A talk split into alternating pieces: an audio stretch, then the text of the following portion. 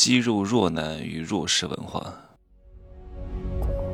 没有事实，没有真相，只有认知，而认知才是无限接近真相背后的真相的唯一路径。Hello，大家好，我是蒸汽学长啊。其实我很多短视频的题目和音频的题目都起得非常俗啊，什么二两肉、八块腹肌、蠢货、土猪弱男，对吧？捞女，嘎嘎嘎！别看它很俗啊，但是呢，却蕴含着深深的哲理。你看哈，就是为什么现在很多男人热衷于在健身房撸铁啊？为什么很多人喜欢去考学历？哎，你想过没有？他们真的是学历高就很厉害吗？他们真的是肌肉大就很猛吗？没有用的，花拳绣腿而已啊！为什么这些东西这么流行？流行的东西。都是弱势文化里边的产物，比较容易学，比较容易懂，比较容易用，对吧？一用 就停不下来了，因为它有成瘾性，因为它能够获得一些暂时的甜头，但是最终要为这个东西付出惨痛的代价。这个就是弱势文化，非常容易看懂，非常好用。你们看很多这种武术比赛当中，哈，就是玩那种套路，哇，特别花把式，特别好。可是它没有任何实战功能，它的实战性非常之弱。真正的武学是什么？就是没有什么套路跟招式，先打起来再说啊！你别问先出左拳还是先出右拳，这个腿怎么踢得漂亮？不要这样问。在你想的过程当中，你都已经被对方打倒了。先给我出拳再说，不管他先出左拳还是先出右拳，对吧？因为这种东西才是核心，这个是强势文化。但是很多人呢，因为没有强势文化的根。啊，又不愿意承认自己是个弱者，但是没办法呀，所有的人都不愿意承认自己是个弱者，是个弱鸡，是一个无能的人，都渴望获得别人的认同，都渴望被看见，都渴望获得优越性。但是没办法，你没办法在强势文化里面跟别人竞争啊，形成强势文化的强者，那只能在弱势文化当中呢，去捞一些偏门儿啊，会出现以下两种状况，各位。我可能要得罪很多人了啊！于是有一部分人呢，就开始考学。哼，谁说我是弱者？我可考上了九八五，我是硕士，我是博士，有用吗？博士、硕士、九八五，这都是手段。你的目的呢？你的手段有没有辅助你目的的达成？还是只是你把手段当目的，来获得优越感而已？对吧？本末倒置。还有另外一种人呢，他也是一个弱者，学习也不怎么样。对吧？长得也不怎么样，那个子也很矮，矮不愣登的，对吧？也没钱，那怎么办呢？哎呀，我不能是个弱者，我要去健身，撸块八块腹肌啊！你看我的肌肉很大很猛，我是一个猛男，我是一个强者。他是强者吗？他根本就不是强者。哎呀，都不见得能够打得过别人的，手都够不到嘴，真的。我看到很多肌肉男不拉伸，我的妈呀，那个走路，哎呀，就跟螃蟹一样，手都够不到嘴。我看到有些小孩儿哈。以前小孩，我想到这个就把我笑死。小孩以前穿衣服穿的很多，就手啊不够长，够不到嘴。我估计他们也擦不到屁股，因为灵活性太差，也不拉伸，也不做有氧，对吧？这个不吃那个不吃，啊，就是为了把身材练得很大，大就是他们的终极目标。结果活不长。你看很多人。因为饮食不是很规律啊，然后呢，心脏负荷太大，心脏肿大，有的还打药，到后来都活不长，何必呢？对不对？这样就很强吗？并不强，大不代表他很强。外强中干这个词儿听说过吗？真正厉害的人都是比较灵活的人，都是以柔克刚的人啊，都是能够千金化作绕指柔的人。至刚非常容易折断，对吧？然后呢？我再给各位讲一个故事，嗯，希望各位从这个故事当中呢，好好的体会一下。这个故事是这样的，嗯，说呢，上帝把两群羊放在草原上，啊，一群在南，一群在北。上帝呢，对这两群羊说：“你们有两种天敌，一个是狮子，一个是狼，你们可以任意选择一种。要狼呢，就给一只，它可以随便的咬你们，吃你们，对吧？如果你们要狮子，就给两头，你们可以在两头狮子当中任选一头，还可以随时更换。”好，这个问题的问题是什么？就是如果你是羊，你是选狼还是选狮子？好吧，你自己选一下啊，把答案记在你的心中。答案没有好坏，看你的思维。这个时候，南边的羊怎么想？说狮子比狼凶猛的很多，还是要狼吧？啊，狼比较安全一点。然后呢，他们就选择了一只狼。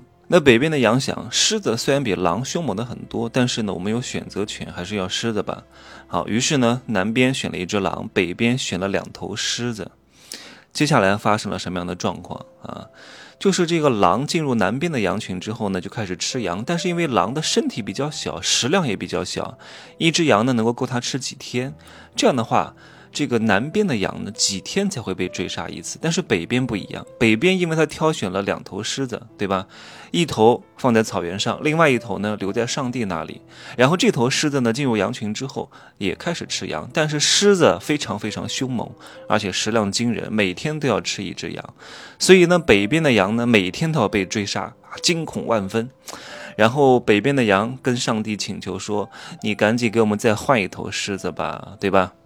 但是呢，上帝那儿保管的狮子因为一直没有吃东西，非常饿啊！一下子放出来之后呢，就扑进羊群，比前面那头狮子吃得更加疯狂。所以这群羊呢，天天就知道逃命，连吃草的时间都没有了，每天都被追杀。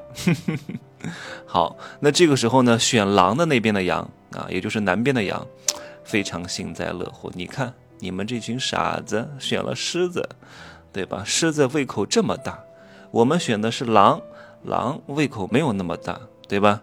我们太幸运了，开始嘲笑北边那群选狮子的羊群没有眼光，对吧？然后北边这群选狮子的羊呢，都非常后悔啊，跟上帝诉苦说：“上帝呀，哎呀，我们后悔了呀！这个狮子太凶残了，吃的太多了呀，搞得我们鸡犬不宁啊，我们都没有时间吃草了呀，我们的同伴被吃的太多了呀！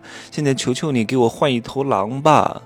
上帝说：“买定离手，不退不换不改，没有七天的包退换政策啊！必须世代跟随你们，你们唯一的权利就是在两头狮子当中选择一个。”那北边的羊换来换去也没有意义啊，对吧？因为他换哪一头狮子都非常凶残，吃的都非常多，过得都非常之惨。后来他们干脆就不换了，让一头狮子吃的膘肥体壮，另外一头狮子因为一直在上帝那儿没得吃，所以饿得不行啊，越来越瘦，越来越瘦，越来越瘦。然后看那个狮子呢，叫上帝那个的狮子哈，快要饿死了。然后这边的羊呢，才请求上帝换一头。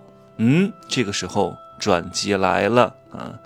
这个饿得不行的瘦狮子，经过了长时间的饥饿之后，慢慢的悟出了一个道理：虽然说自己非常凶猛啊，是猛兽啊，一百只羊都打不过他，但是自己的命运是操控在羊群手里的，因为羊随时可以把他送回上帝那里，让自己忍饥挨饿，甚至有可能饿死。当这个狮子悟出这个道理之后呢，这个瘦的狮子就开始对羊非常客气。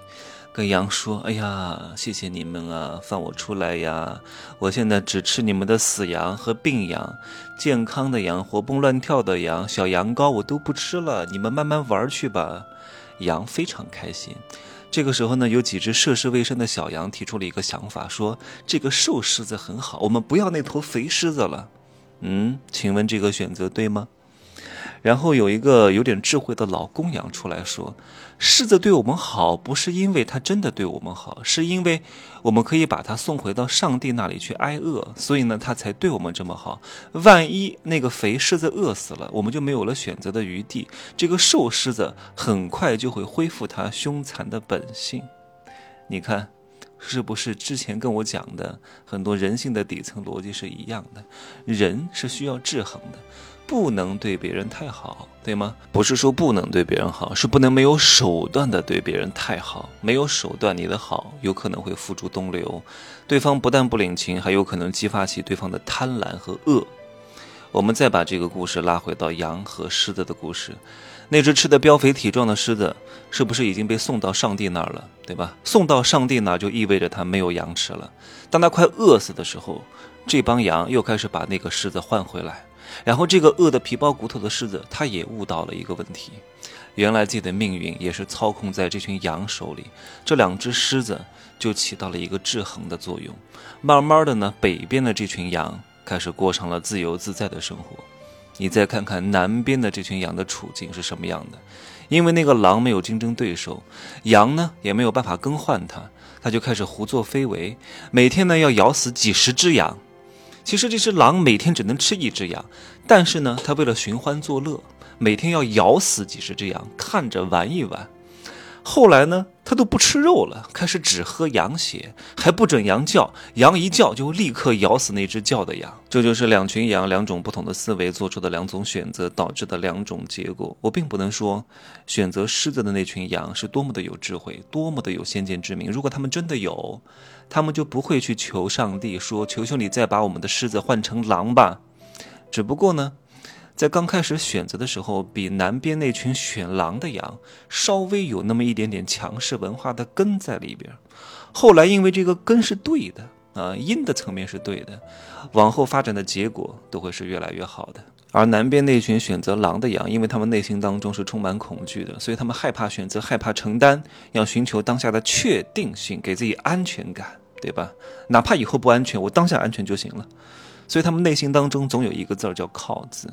哼，就像很多有点姿色的男女，他们因为有点姿色，所以可以等，可以靠，可以要，忽略了对长期核心价值的追求，用短暂的安全感麻痹了自己，短暂的确定性荒废了自己，最终被自己的思维所反噬。因为毕竟，他们都是弱者，就像那些吃软饭的男人一样，都是违背天道的。行吧，希望各位可以好好的领悟我今天讲的内容。好吧。